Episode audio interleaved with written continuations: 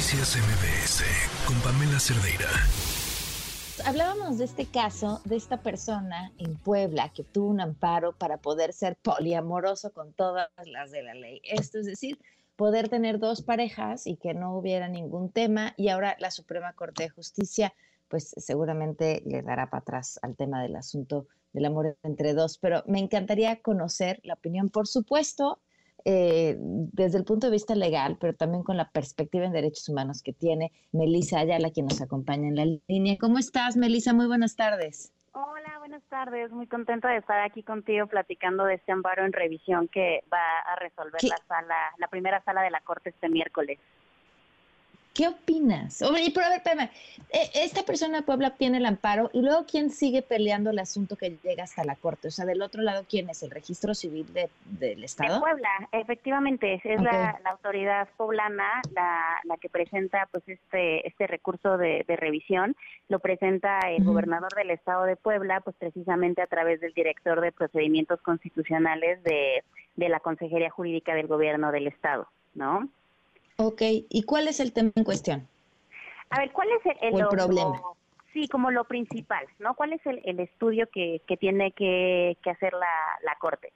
Lo primero es determinar si efectivamente eh, lo que dijo el juez de distrito de Puebla es correcto o no es correcto. ¿Qué quiere decir? O sea, lo que eh, la persona que presenta la demanda de amparo es, eh, lo que dice básicamente es, a ver, la forma en la que está regulada en el Estado el matrimonio y el concubinato es de dos, ¿no?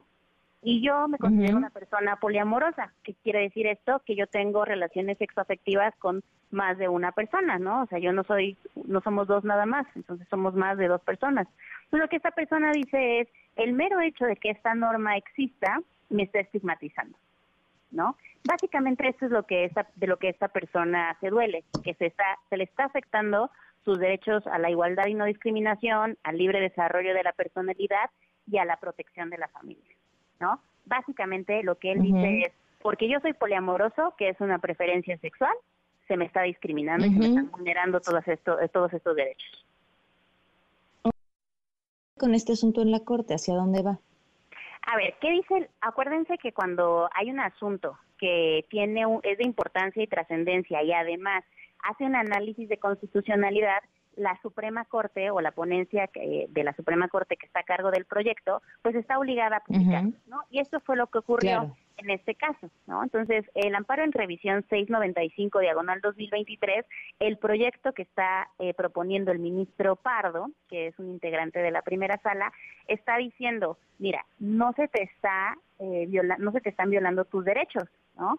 Simplemente tú me viniste, y eso lo estoy explicando como de manera muy coloquial, ¿eh? O sea, claro.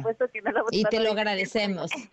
Exacto, no lo dice así el proyecto, pero el proyecto básicamente lo que señala es esto. Tú nada más me estás viniendo a reclamar las definiciones de matrimonio y de concubinato, y pues en realidad esto no es discriminatorio, ¿no? O sea, tú puedes tener relaciones poliamorosas, pero no puedes entrar a la figura de matrimonio y de concubinato. ¿Por qué? El proyecto dice que porque pues básicamente todo el, eh, el aparato normativo, toda la forma en la que pues se regulan las relaciones entre matrimonio y concubinato están hechas para dos personas, ¿no? Dice, o sea, ve hace temas de filiación, le hace temas de divorcio, eh, patrimonio, todo esto, el proyecto dice está diseñado para dos pero señala, eso no quiere decir que yo te esté yo como Estado te esté dejando eh, desprotegido, ¿no? Porque, pues vaya, la familia es una realidad social y tú puedes formar la familia como tú quieras y va a estar reconocido de manera mm. constitucional, ¿no? O sea, está reconocido que las familias, hay muchos tipos de familias.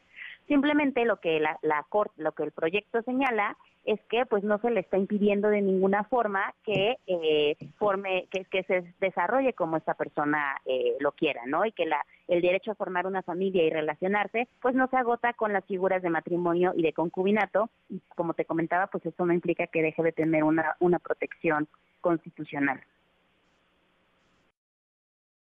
Puedes tener cuando eres esposa dos o novia dos o mujer dos o hombre dos en la relación, porque ¿no? podría formarse familias poliamorosas de distintas maneras. O sea, ¿qué concepto te protege si la ley no te reconoce?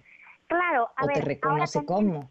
También algo que a mí me, a ver, yo, yo eh, tengo mis diferencias con el proyecto que presenta el ministro Pardo, pero mi principal diferencia es la forma, pues, que hasta cierto punto me parece que eh, trae cierto estigma con respecto a las eh, parejas o, más bien a las personas que, que se identifican dentro del poliamor, ¿no? Porque el proyecto sí señala que las relaciones no monogámicas, como son las poliamorosas, eh, pues no constituyen una preferencia relacional que sea socialmente predominante, ¿no?